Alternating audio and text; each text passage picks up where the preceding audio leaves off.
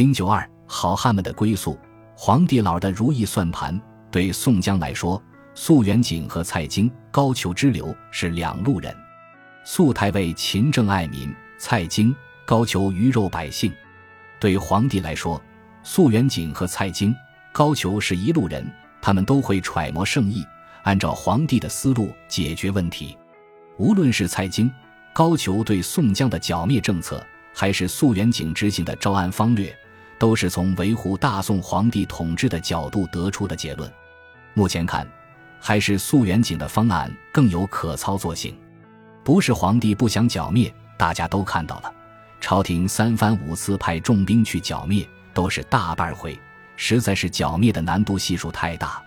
肃元景太尉深知，宋江这样的人。始终是皇帝的一块心病，必须除之而后快。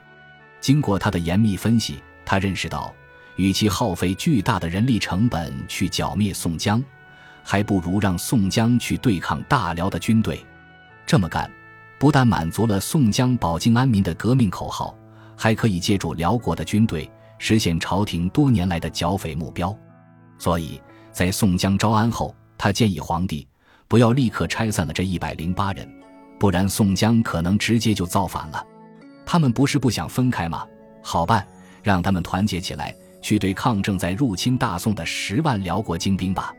肃太尉把自己的想法告诉皇帝之后，皇帝对坚持剿灭梁山的童贯等人提出了严肃的批评：都是汝等谗佞之徒，误国之辈，妒贤嫉能，闭塞贤路，恃此矫情，坏尽朝廷大事。孤恕情罪，免其追问。童贯等人这么差劲，皇帝只是批评一下，并不进行问责。这就说明这些话不是说给童贯等人听的，而是说给宋江等人听的。皇帝的意思是：宋江，你放心，只要你去破辽，俺给你撑腰。按照皇帝的部署，命宋江为破辽先锋，卢俊义为副先锋，其余诸将待建功之后加官授爵。皇帝没有想到的是，这一百零八个贼子太厉害了，在和大辽作战的过程中竟无一死亡，最后打得辽国国主远赴东京求和，还跟他签订了战略合作伙伴协议，打败了大辽。宋江和兄弟们都等着加官授爵呢，可是等来的却是肃元景。他这次的任务是传圣旨，这让宋江很不高兴。当然。宋江对这个结果并不是一点准备都没有。当他听说肃太尉来了，便赶紧带着自己的兄弟们，在驻扎营地的五十里之外伏地而迎。肃太尉告诉宋江，朝廷已经同意辽国投降，现在命令他们赶紧回去守备京师。圣旨压根没提升官发财的事，这让宋江这个有理想、有追求的人很伤心。肃太尉赶紧安慰宋江。兄弟，你别着急，等回到京师之后，我重新保举你们，如何？这是一句空话。如果肃太尉真想帮宋江升官，根本不会去安慰宋江，而是会夸大办事的难度，让宋江加大投入，然后再来。宋江当然知道，你当时都没保举，回到京师还保举什么？所以他把希望寄托在另外一个人的身上，这个人就是和肃太尉同来的赵枢密。赵枢密跟童贯的官一般大小，也算高级干部。枢密是官职的简称。唐永泰中史志本在内廷，用宦官为枢密使，执掌机要事务。五代后梁建立崇政院，后唐改称枢密院。宋代严制，主要管理军事机密及边防等事，与中书省并称二府，同为最高国务机关。辽时设北枢密院，相当于兵部。南枢密院相当于吏部，即汉人枢密院掌汉族地区兵马。赵枢密告诉宋江：“我虽然官职不大，但绝对不会让你白白为国家出力。”果然，这哥们儿回去之后启奏皇帝，要对宋江等人安排官职。皇帝再次接见了宋江等人，听说他们一百零八个全都完好无损，心情相当郁闷。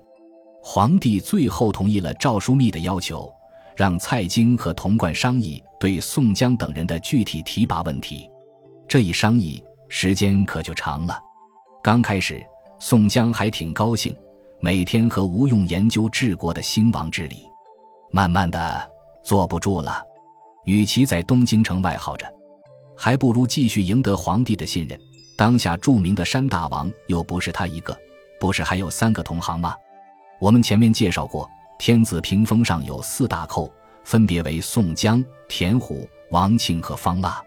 现在宋江准备对这三个同行下手了，这一下手可不得了。田虎和王庆都被宋江给平死了，只是到了方腊那里，宋江才损失惨重。征方腊，宋江损失惨重，战斗过程中就死亡了五十九名兄弟，分别是正将十四员、秦明、徐宁、董平、张清、刘唐、史进、索超、张顺、阮小二、阮小五、雷横、石秀、谢珍、谢宝，偏将四十五员：宋万、焦挺、陶宗旺、韩涛、彭、郑天寿、曹正、王定六、宣赞、孔亮、施恩、郝思文。邓飞、周通、公望、鲍旭、段景柱、侯简、孟康、王英、扈三娘、项冲、李衮、燕顺、马林、单廷、魏定国、吕方、郭盛、欧鹏、陈达、杨春、于宝四、李忠、薛勇、李云、石勇、杜迁、丁德孙、邹渊、李立、汤龙、蔡福、张清、孙二娘，与陆病故正偏江左一十员。自然病死，正江五员林冲、杨志、张衡、穆弘、杨雄，偏将五员孔明、朱贵、朱富、白胜、史谦。除此之外，鲁智深在杭州六合寺的作画，意思是修成正果了。武松折臂后，在感情、事业和身体的多重打击下，在六合寺出家。红尘扰攘，这个烈性男儿在慢慢学会看破和放下。他是太伤心了。公孙胜回冀州老家，继续求仙问道：“他终于避开了宋江的淫威，可以在老母面前尽点孝道了。”在半路上掉队的还有燕青、李俊、童威、童猛。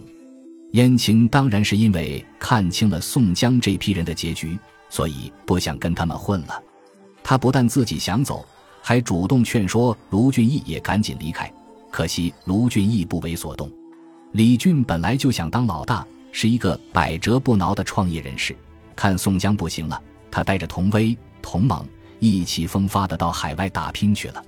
技术官僚一直没参加战争，留在东京效力，分别是安道全、黄甫端、金大坚、萧让、何乐和。这些人为朝廷所用，也算跟宋江划清了政治立场。他们是皇帝的人，政府的人，算下来。宋江还有正偏将左二十七员，正将一十二员。宋江、卢俊义、吴用、关胜、呼廷卓、花荣、柴进、李应、朱仝、戴宗、李逵、阮小七，偏将一十五员。朱武、黄信、孙立、樊瑞、林震、裴宣、蒋敬、杜兴、宋清、邹润、蔡庆、杨林、穆春、孙新、顾大嫂。到此为止，朝廷的战略算大功告成了。因为这些留下来的，除了是朝廷前臣，就是官迷和笨蛋。宋江大势已去，行文到此，我得跟大家解释一下。一般而言，《水浒》的后半部就是征辽和平方腊，其中平田虎、王庆两部分是后来加的。较早的百回本《水浒》都是征辽之后紧接着平方腊，但这并不妨碍施耐庵先生的基本叙事逻辑。就是宋江招安之后，根本不能取得皇帝的信任。无论是对外征辽，还是对内平息匪变，都是皇帝采取的鹬蚌相争之策，目的是消灭宋江这些反贼的力量。本集播放完毕，感谢您的收听，喜欢请订阅加关注，主页有更多精彩内容。